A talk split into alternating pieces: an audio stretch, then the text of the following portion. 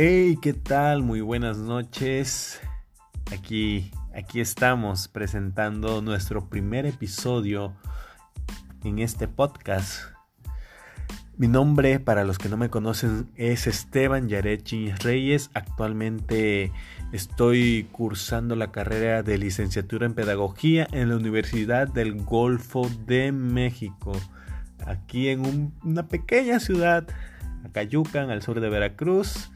Eh, aquí en el país de México. Y bueno, eh, tengo, tengo 23 años, próximamente estaré cumpliendo 24 años. Y bueno, en sí lo que quiero hablar, lo que quiero comentarles en este podcast, en este primer episodio, son sobre algunos de los modelos de enseñanza eh, que, que han formado parte de mi formación académica. Desde preescolar pasando por la primaria, la secundaria, el bachillerato. Mis dos experiencias en universidades porque, por si no sabían, yo cursé, estuve cursando aproximadamente dos semestres y medio la carrera de ingeniería química aquí en el, tecnológico de la ciudad por distintas razones personales por ahí no pude no pude continuar con mis estudios. Me tomé unas pequeñas muy pequeñas vacaciones de casi tres años y bueno eh, actualmente pues tomé la decisión de cursar, de cursar la carrera de licenciatura en pedagogía en esta universidad. Y bueno ya entrando a la temática a los modelos de enseñanza en sí, yo he podido identificar tres distintos modelos de enseñanza a lo largo de mi experiencia como, alumno. Eh, en lo que respecta a lo que fue mi enseñanza en, en el periodo de preescolar, en realidad no tengo en sí muchos recuerdos. Sí hay como que cosas de las cuales eh, recuerdo que hacía y son las que voy a tratar de asociar a un modelo de enseñanza. Y es que eh, lo poco que recuerdo de mi etapa en, el preescolar es haber realizado, pues ya saben, las típicas manualidades, lo que es pintar, realizar pequeños experimentos. Recuerdo eh, que quizá una o dos ocasiones hicimos como días de campo, por lo menos son los que tengo memoria. Porque ahí, de, hecho, en ese, en, ese, en ese kinder en el que estuve estudiando, a un lado se encontraba la muy conocida cancha Temoyo y un, pequeño campo de, fútbol. Eh, se utilizaba en ese entonces para para recrear, o sea, estábamos a un lado del campo, entonces se nos permitía ir a hacer actividad física y jugar un poco, a distraernos como niños. Y bueno, eh, recuerdo que también eh, teníamos como ese tipo de experiencias eh, fuera, fuera del aula. En realidad no recuerdo muy bien cómo fueron mis primeros dos años en el preescolar. Mm, la verdad no. Lo único que sé es que era un niño muy, muy tímido, muy callado. Luego ya cuando llegué al tercer grado de, preescolar, al tercer año, este, fue un cambio totalmente distinto porque recuerdo que mi maestra que me estaba enseñando en ese entonces, de hecho creo que acababa de llegar a lo que era ese, ese kinder y con ella ella comenzó a involucrarme un poco más con el grupo, empezó a hacerme un poco más participativo. Y miren que sacó ese lado parlanchín que todo niño tiene y que hasta el día de hoy yo creo que yo creo que, que se ha conservado, es algo como que sacó a la luz y, y cambió totalmente mi manera de relacionarme porque como, como mencionaba, en los primeros dos años de mi preescolar era un niño muy callado, muy tímido. Y en el tercer año, cuando esta mesa comenzó a involucrarme, comenzó a realizar eh, pequeñas dinámicas dentro del grupo, ya sea de integración y todo eso. Eh, quizás formaba parte ya de un tercer año para dar el salto a la primaria. Pero fue algo que me ayudó mucho y el modelo que puedo asociar a, este, a esta etapa, bueno, es el modelo cognitivo.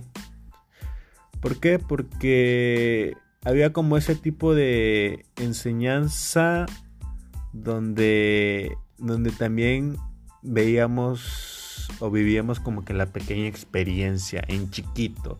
Como menciona Jean Piaget en, su, en sus distintas etapas, en la etapa de 2 a 7 años, bueno, eh, ya todos ya, ya la conocemos y prácticamente ese desarrollo que, como niño ya debería yo de tener comenzó a, comenzó a fluir eh, con esta maestra, comenzó a, desarrollar mi imaginación, entre, entre otras cosas, a socializar un, poco más.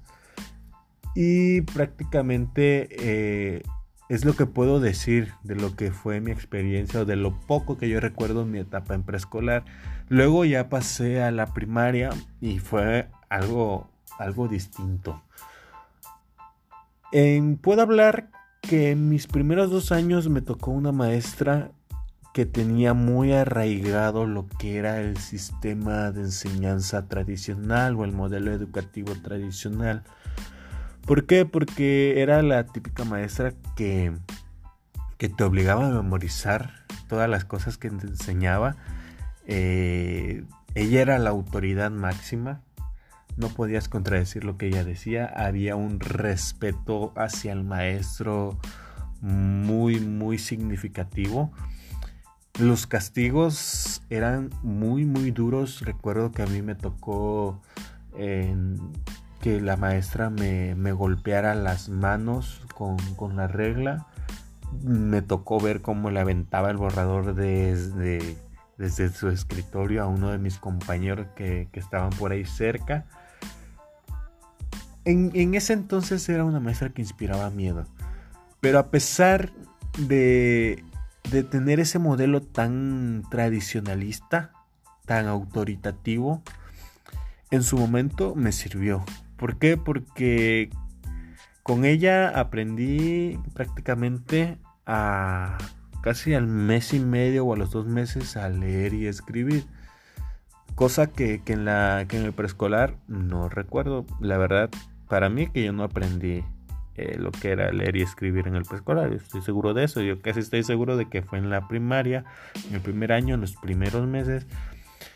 Y, pero, pero era algo que nos estaba llenando y llenando de, información y no pues sí sí sí sí nos, ayudaba pero inspiraba ese miedo ese miedo que que si ahorita un maestro realiza ese tipo de labor tradicionalista y, y autoritarista eh, yo creo que lo corren, o sea, lo denuncian en redes sociales, como ya hemos visto en muchas ocasiones. Pero a veces mm, perdemos un poco la brújula y, y no vemos cómo ese modelo en su momento funcionó, porque a mí me funcionó. Claro que generó ese miedo y era un pequeño trauma el cual, el cual yo tenía. Yo ya no quería seguir yendo a la escuela, yo ya no quería eh, ir por lo menos a esa escuela. Recuerdo que mi mamá ya estaba comenzando a hacer trámites para cambiarme de escuela hasta que mi papá llega y le dice, oye, no sabes qué, eh, el niño tiene que aprender a, vivir este tipo, este tipo de cosas, este tipo de, a enfrentar sus problemas, no huir de los problemas. Y fueron pequeñas enseñanzas que igual mis padres me fueron dejando.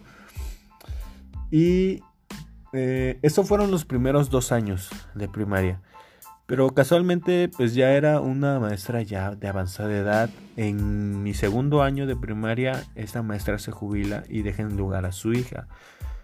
Una forma muy, muy distinta de, enseñar. ¿Por qué? Porque para mí eh, la manera en la que enseñaba su hija yo quedé como que enamorado de ella en mi inocencia como niño. ¿Por qué? Por la forma en la que enseñaba, la forma, todo lo contrario a lo que era su madre. Em, ella lo hacía. la, manera de enseñar de una forma tan con amor, con paciencia, con dedicación, haciendo el niño partícipe de, la clase. Eh, puedo detectar aquí quizás un modelo constructivista en el cual el, alumno tiene como que esa tendencia ya a participar un poco más, a tener voz en su desarrollo, donde el facilitador, en este caso el maestro, es el que va guiando al, al niño. Después pasé a lo que fue el tercer año de primaria y me tocó otra maestra tradicionalista. Igual, eh, fue, fue muy complicado porque había, había como que esa mezcla. Yo creo que esa escuela estaba entrando en una transición porque igual casualmente llega, llego al tercer año de primaria y la maestra y se jubila y entra otro profesor. de él no tengo mucha, mucha memoria cómo es que haya sido mi enseñanza con él, pero este, era un profesor ya poco, se puede decir, grande de edad, no sé, 40, 45 años. Pero bueno, en sí no tengo memoria de cómo haya sido su método de enseñanza. Cuarto año igual no tengo muy claro. Hasta que llegó el quinto año y me tocó otra maestra tradicionalista. Que igual ese mismo, como les comenté, yo tenía el problema de, de platicar mucho. Entonces a mí me tocaba que me jalaban las patillas, que, que me aventaban el borrador, que me daban reglazos, que, me castigaban, que me hacían sentar hasta, hasta, hasta atrás como de castigo. Y bueno, casualmente también se jubiló esta maestra. No sé, creo que, hubo algo por ahí que, casi casi yo llegando eh, a, una, a una clase con algún maestro ya de edad, este maestro tenía que jubilarse. Y bueno, ya pasando a sexto año de primaria, me volví a tocar esa maestra que me estaba dando en segundo año y me volví a enamorar, me volví a enamorar de su manera de enseñar, de su manera de hacer que nosotros como alumnos compitamos dentro de la dentro de, del salón de clases, inclusive hacía como unos tipos de sesiones psicológicas en las cuales eh, rompía como que como que ese esa norma de que en el salón de clases solo debe enseñarse y enseñarse y solo escuela, solo escuela, solo escuela. Mezclaba igual un poco los aspectos de amistad personal, se preocupaba porque como grupo fuéramos un grupo unido, que, que nos conociéramos un poco más entre, entre los alumnos, que no solamente fuéramos compañeros eh, de clase, sino que fuéramos también amigos. Ella se preocupó mucho por eso. Y aparte había ese sentido de competencia sana dentro de, dentro de, su manera de enseñar. ¿Por qué? Porque premiaba al que, al que realizaba bien sus labores. Recuerdo también que, teníamos como que ciertas experiencias en donde salíamos a otras escuelas o salíamos a ciertos eventos educativos y, nos iba nos iba muy bien, o sea, aprendíamos aprendíamos muy bien experimentando lo que ella nos estaba enseñando en clase, lo llevábamos a cabo. Entonces por eso en esta etapa de la primaria como que hay una mezcla, yo creo que hubo una transición en esa escuela porque pasó del modelo tradicionalista con los maestros que eran así tradicionalistas muy estrictos y pasaron al modelo de constructivista en el cual el alumno ya podía opinar, ya podía tener lógica en lo que estaba aprendiendo, ya no solamente se saturaba de información y que aprendete y memorízate esto y esto y esto y si no lo haces de esta manera estás mal no, aquí nos daban, había como que esa mezcla, esa transición en el cual también se nos permitía con algunos maestros poder utilizar lo que es la lógica, lo que es el desarrollo de nuestra mente en el aprendizaje. Bueno, ya después pasé a lo que fue la, la secundaria. Y bueno, aquí me siento que fue igual un modelo constructivista. ¿Por qué? porque quizás por el tipo de, secundaria en la cual acudí fue una secundaria técnica, en donde tendríamos que, que aprender algún tipo de especialidad. La verdad desconozco cómo sea la secundaria general, sé que también tienen como que talleres, pero bueno, aquí donde me tocó la técnica industrial, eh, igual los maestros eh, en cuanto a lo que era la práctica era lo mismo. Este, nos enseñaban lo teórico, nos guiaban, nos, nos mostraban el camino a seguir la manera en la que ellos nos enseñaban eran maestros muy empáticos, eran muy, muy alegres, claro, estrictos cuando tenían que ser estrictos, no eran maestros que se doblegaban ante los alumnos, pero pues eh, tampoco caían en, en, ese autoritarismo y siempre manejaban como que, como que las reglas, eso sí, formaban unas reglas y para esas reglas habían ciertos castigos. En ningún momento era de golpear, sino que eran actividades de labor social dentro de la misma escuela. Pero igual había como que ese tipo de enseñanza de teoría, práctica, teoría, práctica, teoría, práctica. Lo que te estoy enseñando aquí en el salón de clases, vamos a salir allá afuera y lo vamos a llevar a, la práctica. Ahí ejercí lo que fue em, soldadura y forja. Em, me, gustó, me gustó mucho, de hecho. Y fue una experiencia muy, muy bonita. Igual un desarrollo de imaginación, de la manera en la cual recuerdo que, hacíamos este, mecedoras, que hacíamos en las épocas navideñas también hacíamos lo que era un estrellas de Navidad o pingüinos, muñecos de nieve, eh, distintas maneras, eh, formas artesanales a través de la soldadura y forja que hacíamos y que con nuestra imaginación íbamos desarrollando, íbamos decorando. Y la verdad eh, fue una experiencia muy, muy bonita. Y dentro de lo que cabe aprendí, aprendí las distintas áreas, en el área deportiva, en el área artística, en el área de la soldadura, en el área de la geografía, de la historia, de la biología. Disfrutaba mucho, mucho estar en esa escuela. Luego di el salto a la preparatoria y creo que no hubo mucho cambio en la manera de enseñar porque ambos eh, se enfocaban en el nivel técnico.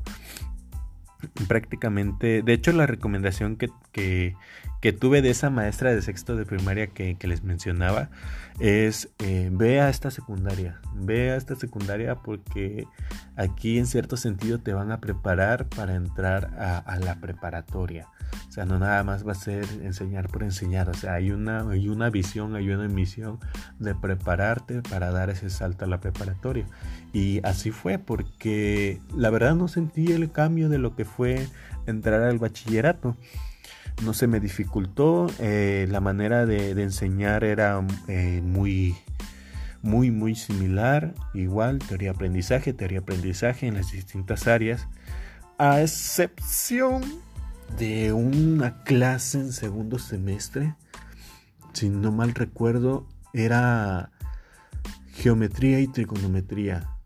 Me tocó un maestro que a mi parecer, o por las características que presentaba, era tradicionalista. Pero trataba de adecuar eh, ese tipo, trataba de dejar yo creo que ese tipo de enseñanza, o por lo menos adecuarse a lo que en ese bachillerato se, se pretendía o ese modelo de enseñanza que tenían. ¿Por qué? Porque la forma en la que era el maestro me hacía entender de que era muy tradicionalista, o sea, era muy estricto, pero a la vez eh, solamente se enfocaba en llegar, llegaba al pizarrón y, bueno, no, no explicaba, solamente escribía y decía esto se saca así, así y así.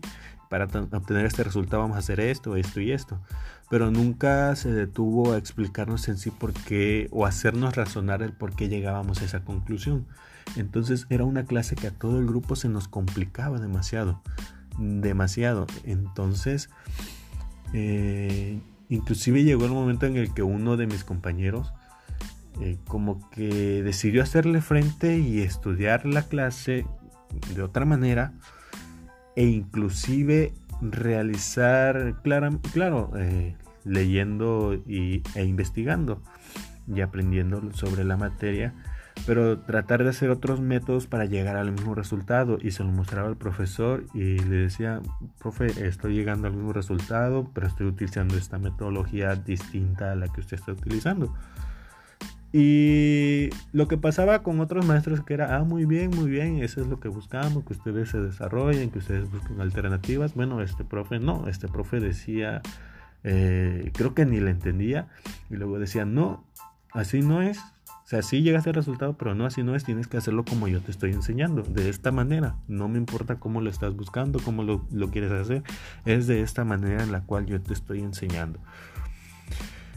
Y bueno, en, el bachillerato esa fue mi, experiencia solamente en esa clase, porque en lo demás pues era, claro, había buenos maestros, malos maestros, pero al final de cuentas este, la enseñanza era de que, bueno, ustedes nosotros les facilitamos los recursos para que ustedes eh, a través de la experiencia puedan obtener un, buen, este, o puedan aprender, ustedes puedan desarrollar sus conclusiones, el saber por qué llegaron a, a este resultado.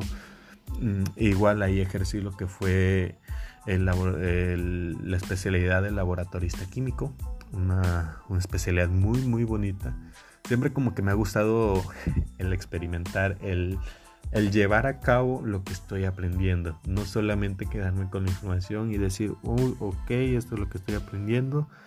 Y ya de ahí lo que, lo que salga, si me acuerdo bien, si no, también no. A mí yo siento que siempre me ha gustado esa parte de, de que, ah, aprendí esto, quiero llevarlo a la práctica. ¿Para qué? Porque en lo personal yo siento que en la práctica aprendo más, como que se me queda más grabado. Luego pasé a la universidad, eh, al tecnológico, igual no sentí mucha la, diferencia porque van como que en la misma línea, ¿sabes? Eh, van en la misma dirección. E igual la misma forma de evaluar, la misma forma de enseñar. Solamente pues lo que se dificultaba era, era el tipo de materias, eh, los temas que se veían y todo eso. Haciendo un paréntesis eh, y retomando el punto anterior del maestro de trigonometría, eh, me costó mucho trabajo luego eh, realizar lo que era el cálculo diferencial integral. ¿Por qué? Porque la trigonometría era básica, o sea, era un fundamento que si no lo aprendíamos bien, se nos iba a hacer más complicado de lo que es el, cálculo integral y el cálculo diferencial. Y así fue efectivamente. Entonces, he ahí la importancia de hacer razonar al alumno, de no solamente saturarlo de información, sino de que eh, lleguen a, la conclusión, eh, guiarlos, facilitarles el camino, ser un facilitador, válgase la redundancia, para que el alumno comprenda y pueda llegar al resultado. Y eso fue lo que, bueno, yo siento que en lo personal igual no tuve lo que fue la curiosidad de, empaparme del tema, pero sí me afectó. Inclusive me persiguió hasta la universidad, o sea, el, cálculo integral de por sí, de ser una de las materias más difíciles, eh, sin saber mucho trigonometría, se me dificultó muchísimo más. Y bueno, como les comenté, me tomé unas vacaciones, luego eh, regresé a estudiar ahora una licenciatura en pedagogía, algo muy muy distinto a la línea que llevaba, pero que pues igual tiene su, modelo de, enseñar. Y mi experiencia hasta ahora ha sido em, de que no, no me he topado con ningún maestro tradicionalista hasta el momento. Eh, claro, buenos eh, maestros regulares, maestros que se preocupan porque te desarrolles académicamente, maestros que, que, solamente quieren llegar y darte la clase. Y, inclusive esta modalidad en línea ha sido un poco compleja porque como que se está asemejando un poco a la tradicionalista en el sentido de que nos saturamos de información, de información y de información y en sí no hay como que algo práctico, algo que en lo que podamos experimentar o podamos confirmar lo que estamos aprendiendo de manera teórica. Claro, las circunstancias no son las ideales, pero estoy seguro de que si estuviéramos en clases presenciales eh, sería una forma muy, muy eh, distinta quizás en la que estemos aprendiendo.